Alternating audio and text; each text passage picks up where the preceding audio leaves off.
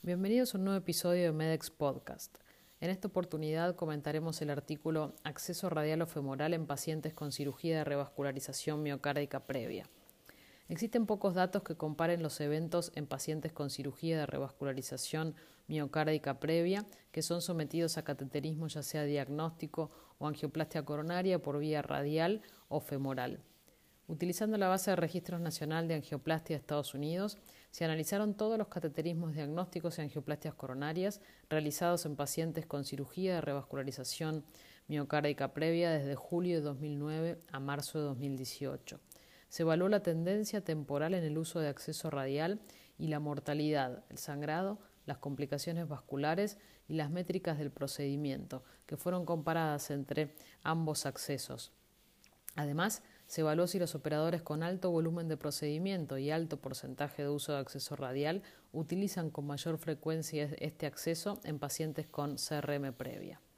¿Qué fue lo que demostró este estudio? Por un lado, las tasas de acceso radial aumentaron del 1.4% al 18.7% a lo largo del periodo del estudio.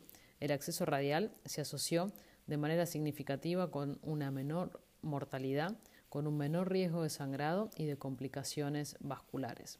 Sumado a esto, el acceso radial también se asoció a un aumento en el éxito del procedimiento y con una utilización significativamente menor del volumen de contraste en todo tipo de procedimiento. Por su parte, este acceso se asoció también con un menor tiempo de fluoroscopía, solo en el caso de angioplastias coronarias, pero con un mayor tiempo para los procedimientos diagnósticos más angioplastia ad hoc y procedimientos diagnósticos solos. Los operadores con mayores tasas de uso de acceso radial en pacientes sin cirugía previa utilizaron más frecuentemente el acceso radial en pacientes con este antecedente. ¿Qué podemos recordar entonces? La tasa de acceso radial en pacientes con cirugía de revascularización miocárdica previa sometidos a cateterismo diagnóstico y o angioplastia coronaria fue aumentando en las últimas décadas en los Estados Unidos y fue más frecuentemente utilizado por los operadores que elegían este acceso en los pacientes sin cirugía de revascularización miocárdica previa. Comparado con el acceso femoral, el acceso radial se asoció con mejores resultados.